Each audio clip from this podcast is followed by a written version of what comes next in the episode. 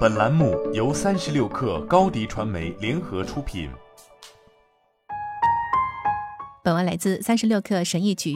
进入二零二二年，创业公司的员工们期待着又一个资金充沛的 IPO 年。然而，股市暴跌，局势紧张，通货膨胀，利率上升，创业公司没有上市，而是开始削减成本和裁员。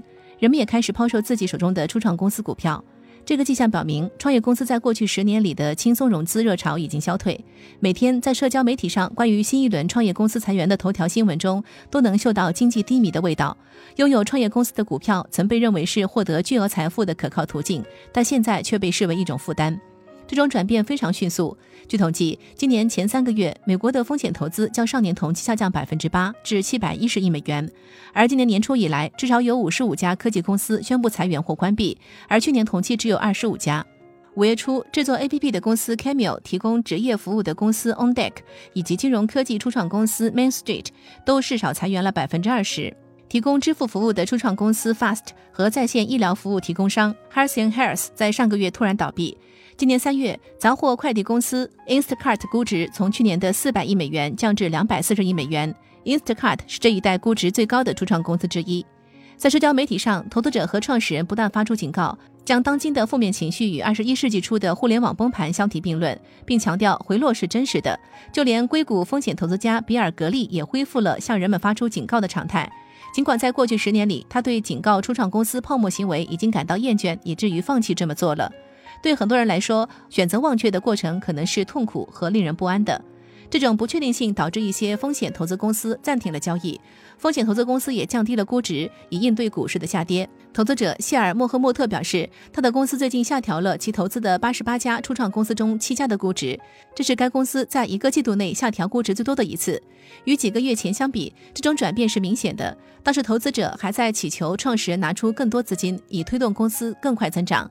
初创公司 Knock 的创始人兼首席执行官肖恩·布拉克，员工抛售股票，公司削减成本，裁员比比皆是。创业者们正在遭受打击。总部位于纽约市的住房贷款初创公司 Knock 在2021年将业务从14个城市扩大到75个城市。该公司计划通过一家特殊目的收购公司上市，估值为20亿美元。但随着今年夏天股市的动荡，Knock 取消了这些计划，并考虑将自己出售给一家更大的公司。但该公司拒绝透露相关消息。去年十二月，收购方的股价下跌了一半，这笔交易也泡汤了。今年三月，Knock 最终从现有投资者那里筹集了七千万美元，并裁掉了近一半的员工。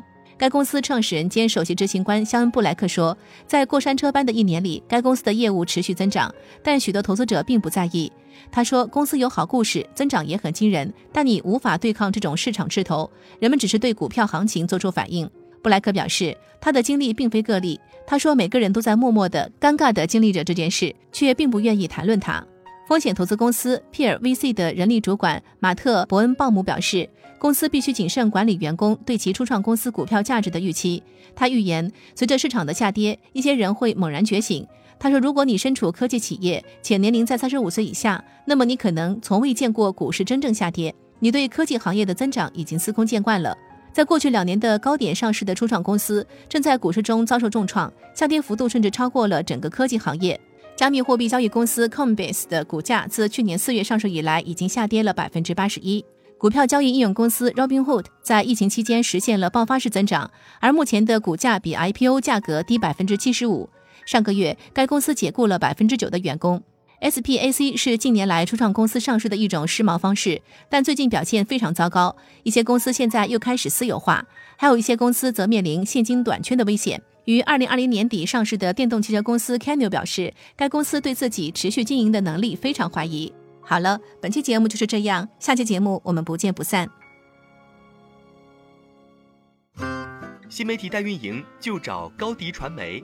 微信搜索高迪传媒，有效运营公众号、抖音、小红书，赋能品牌新增长。